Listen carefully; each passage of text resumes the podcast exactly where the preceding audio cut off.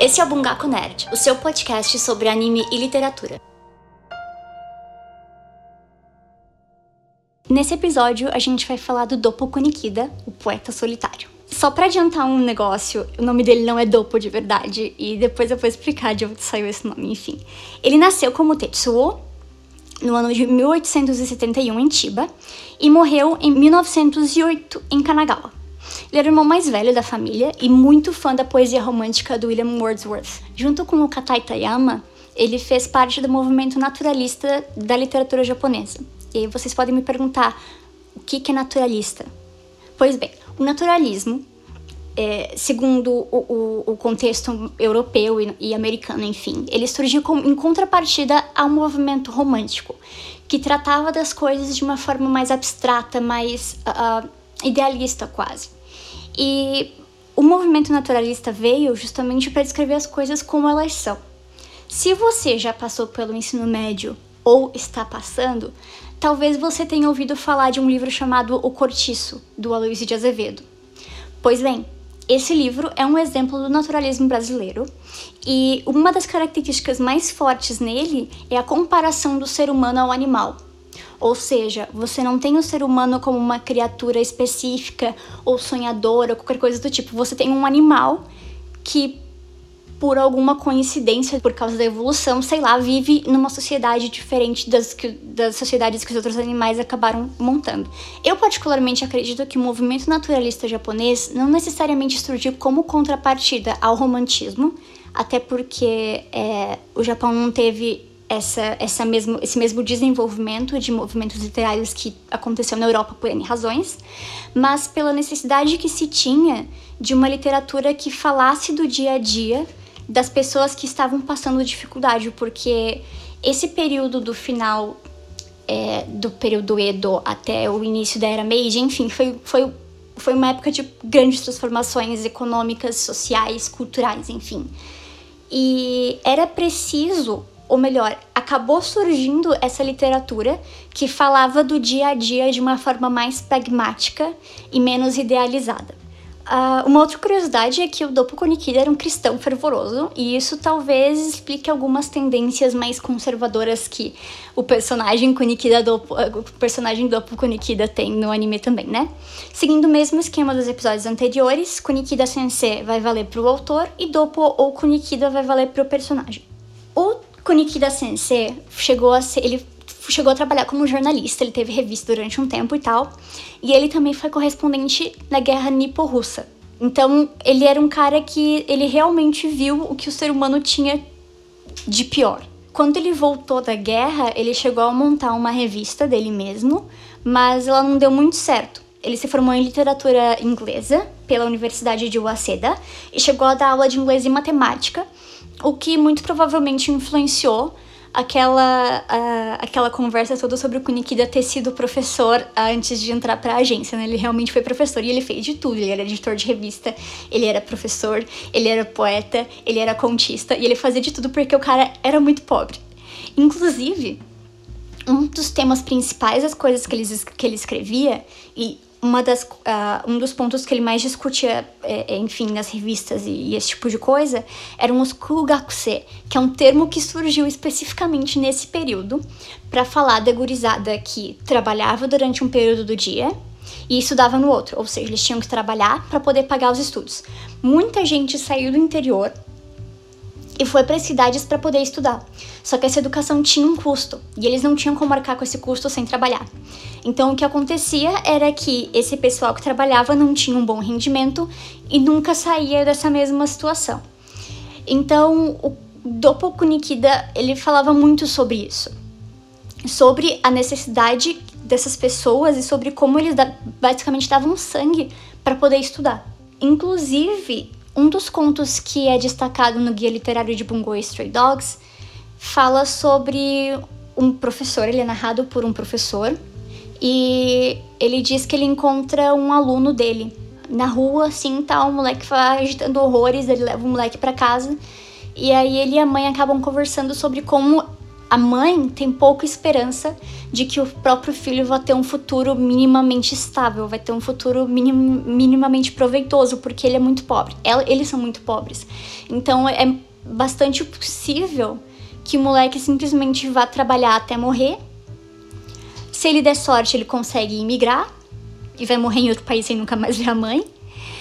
E se ele sei lá, o, o que se espera é que ele vai estudar e vai trabalhar junto como todos os outros jovens da mesma época. O ponto de interesse é que o nome desse moleque era Okuzo, que é o nome do, do guri por quem, de quem o, o Kunikida meio que cuida, né, naquele arco dos sequestros e tal. Eu acredito que esse senso de pragmatismo do Kunikida Sensei venha também do fato dele ser jornalista, então ele meio que tem um, um olhar mais concreto das coisas, sabe? Só que ao mesmo tempo que ele consegue ser muito.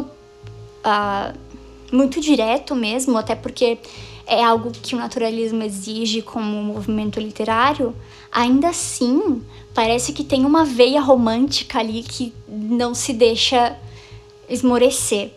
É uma dualidade interessante, porque quando você pensa num personagem, quando você pensa em alguém que é pé no chão, você pode até pensar numa pessoa cínica, numa pessoa é, cética, numa pessoa desacreditada, mas sei lá, você lê algumas coisas que o Kunikida Sensei escrevia e você pensa, putz, esse cara ainda não desistiu. Eu acho que esse é o ponto.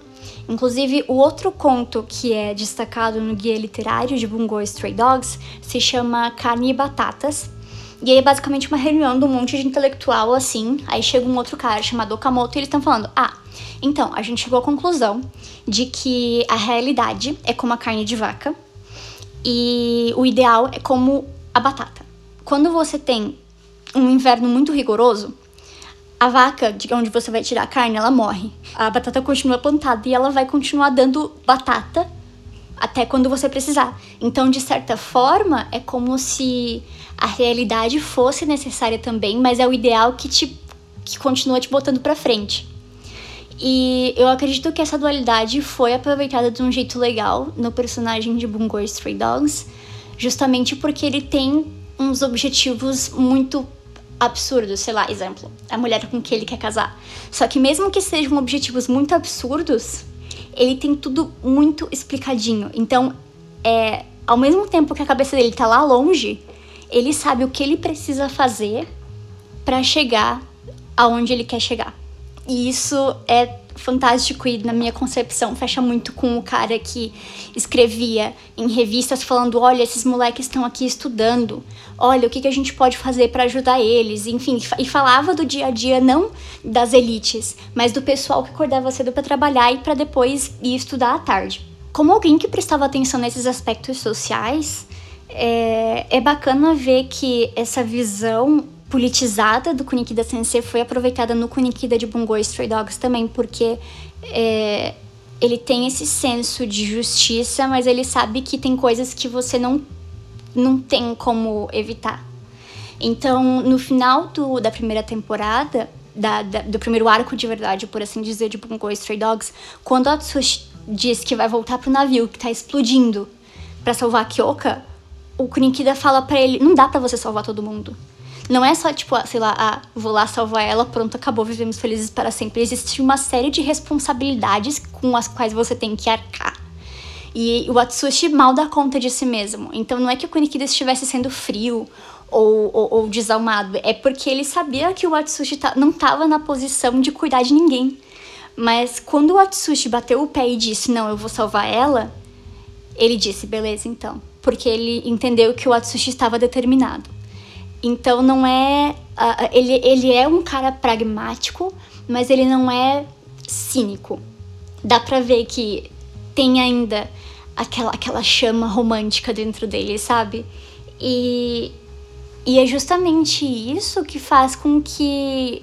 É, é, que, que dá corda pro arco dos sequestros, que na verdade é uma light novel chamada O Exame de Entrada de Osamu Dazai que acontece dois anos antes da história canônica, que fala sobre quando Dazai entrou na agência. E o Kunikida, obviamente, olhou pra cara, olhou pra cara do infeliz e falou: Não, isso aí não dá pra. Não, não. Só que aí o, o, o diretor, o presidente, olhou pra ele e falou: Olha, Kunikida, eu só confio em você para dar conta desse novato. Aí Kunikida falou: Beleza, então, vou lá. É... Então, só pra dar uma relembrada, o esquema é o seguinte: tem uma série de sequestros. Kunikida e Dazai, Kunikida e Dazai investigam. E por causa de como os fatos vão acontecendo, a agência começa a parecer culpada. Mas na verdade isso tudo é uma conspiração de alguém que está envolvido com o passado do Kunikida, que tem a ver com um cara chamado Rei Azul, que era um terrorista, e que começou meio que numa carreira de justiceiro porque acreditava muito nos próprios ideais. E essa é uma pergunta que o Dazai faz pro Kunikida. Ele, pergu ele, ele pergunta pro Kunikida, olha só onde o Rei Azul chegou, você não acha que você vai chegar do mesmo jeito? Sabe, essa coisa de você olhar só para um lado, só para uma coisa e, e, e fechar os olhos para outras possibilidades, você meio que acaba engolido pelos seus próprios ideais. E aí o Kunikida diz, não, se eu um dia acabar entrando em combustão por causa dos meus ideais, então eu vou, então eu vou entrar em combustão com orgulho, porque quer dizer que eu segui os passos que eu mesmo determinei para mim. E, e eu acho interessante esse senso de justiça que o Kunikida tem, porque é uma coisa muito lawful good, sabe? Ele realmente acredita que se ele seguir aquilo ali, se ele seguir essas determinadas regras, as coisas vão dar certo. Só que a presença do Dazai por si só quebra completamente esses paradigmas dele. E eu acho que é uma dupla interessante justamente por isso, porque a vida toda do Kunikida é baseada nessa, nessa sensação de. nessa necessidade de ter controle sobre as coisas. Que é algo que o Kunikida Sensei, por exemplo, não tinha. Ele, a, única, a única coisa que ele podia fazer era assistir e registrar para que no futuro as pessoas daquele tempo mais pra frente olhassem para trás e dissessem: putz, foi difícil para essa galera, mas a gente superou isso. E o Kunikida de Bungo Street Dogs tem essa necessidade absurda por ter controle sobre as coisas e a presença do Dazai, enfim, essa dinâmica dele com o Dazai, de Dazai tirar esse controle das mãos do Kunikida é basicamente uma forma de ele aprender a lidar com as coisas que ele não pode controlar. Então, para quem lembrar desse arco, tem, uma tem dois personagens que são citados é, nos contos do. Ou melhor, um personagem é citado num conto e a outra pessoa fez parte da vida do Kunikida Sensei. O primeiro é o Rokuzo, que nesse arco dos sequestros é um hacker que perdeu o pai nesse incidente do Rei Azul. Quando o Rei Azul se explodiu, o pai do moleque era, era policial e aí deu uma confusão e o cara morreu na explosão, beleza. E o Kunikida se sente muito responsável. Rokuzo é o mesmo nome do aluno do professor daquele conto que eu comentei antes, sobre o qual o protagonista e narrador se sente muito responsável, ele se sente preocupado com o menino porque ele não sabe que futuro ele vai, ele vai ter. Muito bem. A outra personagem que é citada nesse, nesse arco é a Nobuko Sasaki, que é encontrada com só de sutiã e calcinha no aquário, aí o Dazai canta ela e o Kunikida fica apavorado tal, não sei o que. Ele fica, Dazai, não faz assim e tal. Então, quem é Nobuko Sasaki? Nobuko Sasaki é nada menos que a primeira esposa do Kunikida Sensei. E foi basicamente o seguinte: Kunikida Sensei tinha voltado da guerra como correspondente, né? E aí o patriarca da família Sasaki deu um festão e tal pá, festão, chamou os correspondentes, não sei o quê. E aí o Kunikida Sensei conheceu a Nobuko Sasaki, eles se apaixonaram e falaram: ah, vamos casar. Mas tinha um porém, porque a família Sasaki era cheia da grana. Eles faziam parte de uma classe social mais elevada. E o, o Kunikida Sensei era pobre e andava com uma galera que eu vou, vou contar para vocês. Essa, essa galera do, do, do cenário literário do, do período Meiji, enfim. E daí por diante é o pessoal que, como o Dazai Sensei dizem, a Shayo é o pessoal que andava com basicamente um cartaz de delinquente pendurado no pescoço. Enfim, obviamente a família dela foi contra. Só que eles decidiram fugir e tal, e aí a família dela falou: ah, a Dani também, ah, vai, casa, casa, casa. Casaram tal. durou cinco meses. Depois disso, a Nobuko Sasaki não aguentou mais viver na pobreza em que o Kunikida Sensei vivia. Tinha vivido a vida inteira. E aí ela voltou para casa dos pais. E ele tentou falar com ela, tal, tentou fazer ela voltar atrás. Não deu em absolutamente nada. Aí o que, que aconteceu? Ele era um cara pragmático? Sim. Era um cara pé no chão? Sim. Mas até os caras pés no chão que tem os pés no chão podem ter um coração quebrado. E aí ele começou a caminhar sozinho, assim, pelos parques e tal, e criar uma série de poemas.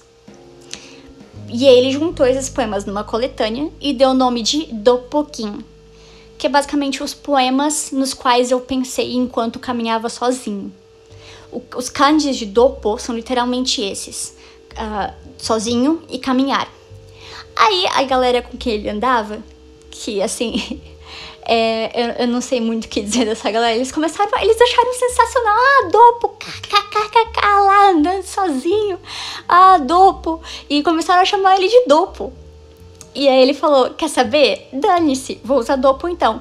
E foi aí que Tetsuo Kunikida passou a assinar os trabalhos como Dopo Kunikida, ou o poeta que anda sozinho. Uh, a habilidade do Kunikida de Bungo Stray Dogs vem justamente dessa coletânea de poemas. Mas uma coisa que eu acho interessante é que não tem relação especificamente com os poemas dessa coletânea, mas com a capacidade e as possibilidades de concretizar aquilo em que você acredita. O Kunikida Sensei tinha essa essa, essa, essa bússola moral, essa necessidade de registrar o que acontecia da forma que é, para que isso servisse de pavimento para as futuras gerações. O Dopo Ginkaku, que é a, a habilidade do, do Dopo, ela, ela, ela se baseia em. Ele tem um caderno e ele pode reproduzir qualquer. Ele pode tornar concreto qualquer coisa que ele escrever no caderno, desde que seja do tamanho do caderno e desde que ele já tenha visto. Ou seja, são regras muito específicas, são limites muito específicos, porque o Kunikida é o tipo de pessoa que tem esses limites bastante estritos. Então, é do tamanho do caderno? Beleza, é porque ele não vai exagerar, ele não, não, tem, não existe na cabeça dele a possibilidade dele exagerar, sei lá, dele concretizar um carro. N não tem cabimento. E de ser algo que ele já viu, porque é muito mais fácil você construir algo a partir das suas experiências, a partir daquilo que você conhece, do que do nada. Então, partindo de alguém que é muito pragmático, por exemplo, para o Kuneki da Sincera, é muito, é muito eu particularmente acredito que é, para ele era muito mais provável que a gente conseguisse mudar alguma coisa se a gente tivesse, tivesse registrado as dificu a dificuldade pelas quais os nossos antepassados passaram. Porque aí você vai olhar para aquilo e vai dizer: hum, ok, isso não deu certo, bora tentar outra coisa. Então faz muito sentido que o, a habilidade do Kunikida seja limitada desse jeito, porque é a forma como ele enxerga as coisas. É a forma, tudo que ele faz tem um limite e é baseado em ações anteriores. Então é por isso que ele se sente muito mais seguro seguindo esse esquema certinho dele, sabe? E Kunikida Sensei era um cara que usava a literatura e o jornalismo para expor aquilo que ele acreditava que devia ser mudado. Além de ser uma expressão do eu, além das coisas que ele escrevia serem uma expressão daquilo que ele como indivíduo acreditava, do ponto de vista social e econômico, eram também expressões dos ideais do autor. Não era só aquilo que ele acreditava que uh, fosse mudar socialmente de um jeito pragmático, mas aquilo que ele realmente acreditava, aquilo que do fundo do coração ele pensava, putz, tá errado isso aí. Todo mundo devia ter acesso à educação, por exemplo. Então, é, mesmo sendo uma pessoa super romântica nesse sentido, o Kunikida Sensei tinha, ele tinha plena consciência, justamente por ver isso do dia que a vida não é um conto de fadas. Mas ele conseguia ainda assim acreditar que existe um caminho, que passo a passo você consegue montar uma trilha em direção a um futuro melhor. E eu acho que é um ponto interessante que o Kunikida de Bungo Stray Dogs tem esse poder com uma uma gama de possibilidades imensas, sabe? Sei lá, o cara podia. Ele consegue materializar coisas do papel. É, é um negócio com muita possibilidade, mas tem regras tão estritas que diminuem, que diminuem essas possibilidades de um jeito absurdo. E, e isso é interessante porque se você for pensar, a, o número de escolhas que você pode fazer durante a sua vida é imensa. Mas quando você tem uma noção de aonde você quer chegar, essas escolhas diminuem porque você sabe que você precisa fazer isso, isso e aquilo para atingir o seu objetivo. E eu acho que isso ficou muito bem representado no personagem de Bungo Stray Dogs. Eu acho que foi uma escolha bem feita e uma interpretação interessante dessa sensação de ser capaz de mudar aquilo que você acha que precisa ser mudado. Pois bem, esse foi mais um episódio do Bungaku Nerd e eu vejo vocês na próxima. Até mais!